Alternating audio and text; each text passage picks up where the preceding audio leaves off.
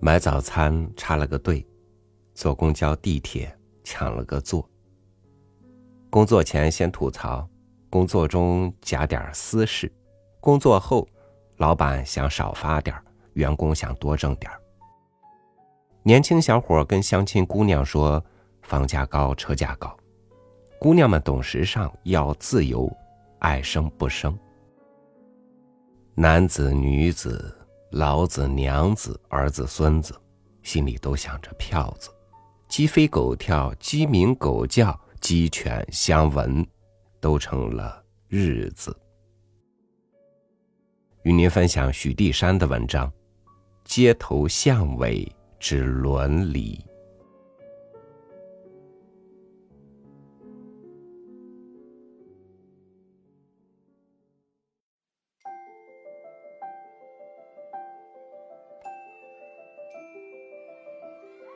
在这城市里，鸡声早已断绝，破晓的声音有时在骆驼的铃铛，有时是大车的轮子。那一早晨，胡同里还没有多少行人，道上的灰土蒙着一层清霜，骡车过处便印上蹄印和轮迹。那车上满载着煤块若不是加上车夫的鞭子和这小驴和大骡的力量，也不容易拉得动。有人说，做牲口也别做北方的牲口。一年有大半年吃的是干草，没有歇的时候。有一千斤的力量，主人最少总要他拉够一千五百斤。稍一停顿，便连鞭带骂。这城的人对于牲口好像还没有想到有什么道德的关系，没有待遇牲口的法律，也没有保护牲口的会社。骡子正在一步一步使劲拉着那重载的煤车，不提防踩了一蹄柿子皮，把它滑倒。车夫不问情由，挥起长鞭，没头没脸的乱鞭，嘴里不停的骂他的娘，他的姊妹。在这一点上，车夫和他的牲口好像又有了人伦的关系。骡子喘了一会儿气，也没告饶，挣扎起来。前头那匹小驴帮着他，把那车慢慢的拉出胡同口去。在南口那边站着一个巡警，他看是个街知事，然而除掉捐项、指挥汽车和跟洋车夫捣麻烦以外，一概的事情都不知。市政府办了乞丐收容所，可是那位巡警看见叫花子，也没请他到所里去住。那一头来了一个瞎子，一手扶着小木杆，一手提着破柳罐他一步一步踱到巡警跟前。后面一辆汽车远远的响着喇叭，吓得他急要躲避，不凑巧，撞在巡警身上。巡警骂他说：“你这东西又脏又瞎，汽车快来了，还不快往胡同里躲！”幸而他没把手里那根上方警棍夹在瞎子头上，只挥着棍子叫汽车开过去。瞎子进了胡同口，沿着墙边慢慢的走。那边来了一群狗。大概是追母狗的，他们一面吠一面咬，冲到瞎子这边来。他的拐棍无意中碰到一只张牙咧嘴的公狗，被他在腿上咬了一口。他摸摸大腿，低声骂了一句，又往前走。你这小子，可叫我找着了！从胡同的那边迎面来了一个人，远远的向着瞎子这样说：“那人的身材虽不很魁梧，可也比得胡同口皆知识。据说他也是个老太爷身份，在家里刨掉灶王爷就属他大，因为他有很多下辈供养他。他住在鬼门关附近，有几个侄子，还有儿媳妇和孙子。有一个儿子专在人马砸他的地方做扒手，有一个儿子专在娱乐场所和戏院外头假装寻亲不遇，求助于人。一个儿媳妇带着孙子在街上捡煤渣，有时也会利用孩子偷街上小摊的东西。这瞎子，他的侄儿，却用“可怜我瞎子”这套话来生利。他们照例都得把所得的财物奉给这位家长受用，若有怠慢，他便要和别人一样，拿出一条伦常的大道理来谴责他们。瞎子已经两天没回家了，他蓦然听见叔叔骂他的声音，早已吓得魂不附体。叔叔走过来，拉着他的胳臂，说。你这小子，往哪里跑？瞎子还没回答，他顺手便给他一拳。瞎子呦了一声，哀求他叔叔说：“叔叔别打，我昨天一天还没吃的，要不着，不敢回家。”叔叔也用了骂别人的妈妈和妹妹的话来骂他的侄子。他一面骂一面打，把瞎子推倒，拳脚交加。瞎子正坐在方才叫骡子滑倒的那几个烂柿子皮的地方，破柳罐也摔了，摔出几个铜元和一块干面包头。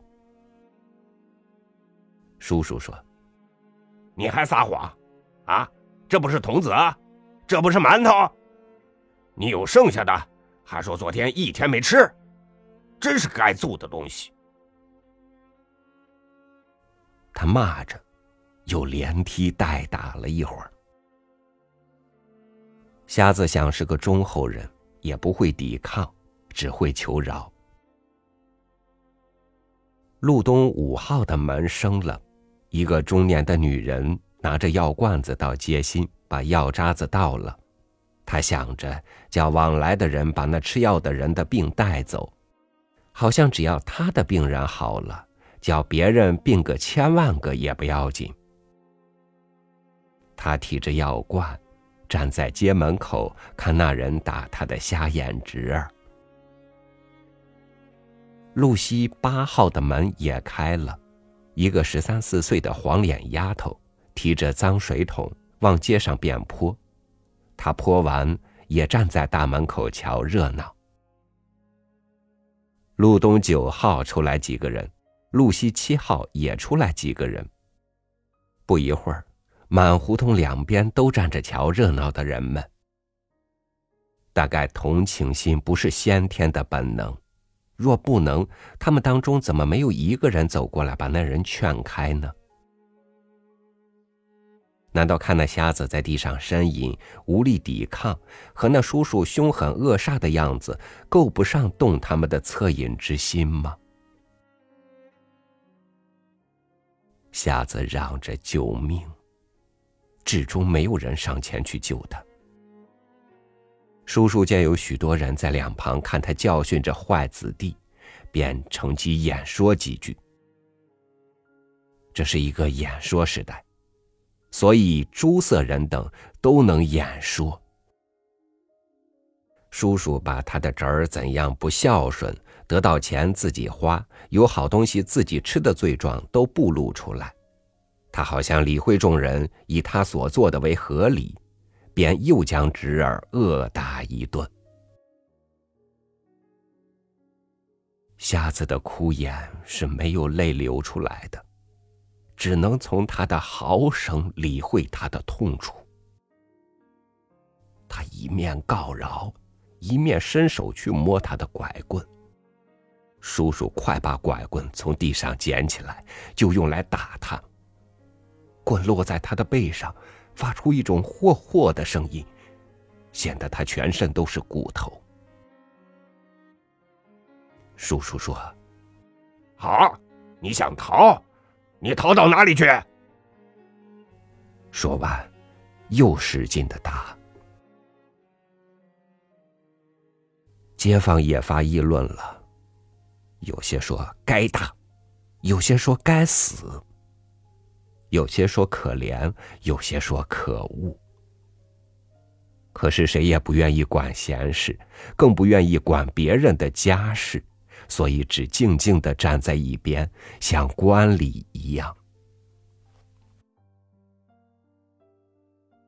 叔叔打够了，把地下两个大童子捡起来。问他：“你这些子儿都是从哪里来的？还不说？”瞎子那些童子是刚在大街上要来的，但也不敢申辩，由着他叔叔拿走。胡同口的大街上忽然过了一大队军警，听说早晨司令部要枪毙匪犯。胡同里方才站着瞧热闹的人们，因此也冲到热闹的胡同去。他们看见大车上绑着的人，那人高声演说，说他是真好汉，不怕打，不怕杀，更不怕那般临阵扔枪的丘巴。围观的人，也像开国民大会一样，有喝彩的，也有拍手的。那人越发高兴，唱几句诗接亭，说东道西，一任骡子慢慢的拉着他走。车过去了，还有很多人跟着，为的是要听些新鲜的事情。文明程度越低的社会，对于游街示众、法场赴死、家小拌嘴、怨敌打架等事情。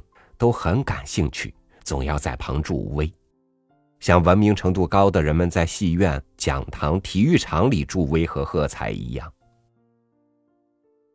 说文明程度低，一定有人反对，不如说古风醇厚，较为堂皇些。胡同里的人都到大街上看热闹去了。这里，瞎子从地下爬起来，全身都是伤痕。巡警走来说他一句：“活该。”他没说什么。那边来了一个女人，戴着深蓝眼镜，穿着淡红旗袍，头发烫得像石狮子一样。从跟随在他后面那位抱着孩子的灰色衣帽人看来，知道他是个军人的眷属。抱小孩的大兵在地上捡下一个大子，那原来是方才从破柳罐里摔出来的。他看见瞎子坐在道旁呻吟，就把捡得的童子扔给他。你记得修好呀，我给你磕头了。是瞎子谢他的话。他在这一个大子的恩惠以外，还把道上的一大块面包头踢到瞎子跟前，说：“这地上有你吃的东西。”他头也不回，洋洋的随着他的女司令走了。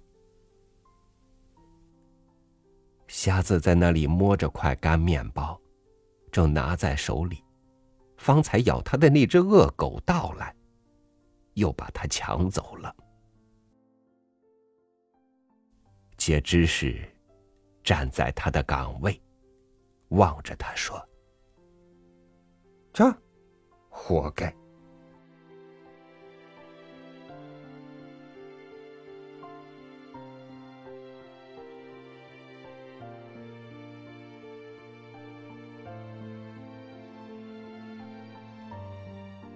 生活的过去，都是活该；生活的未来，都还有不该。走遍街头巷尾，我们看见的，是从过去走向了未来呢，还是人们总在原地叹息、懊悔呢？感谢您收听我的分享，我是朝雨，祝您晚安，明天见。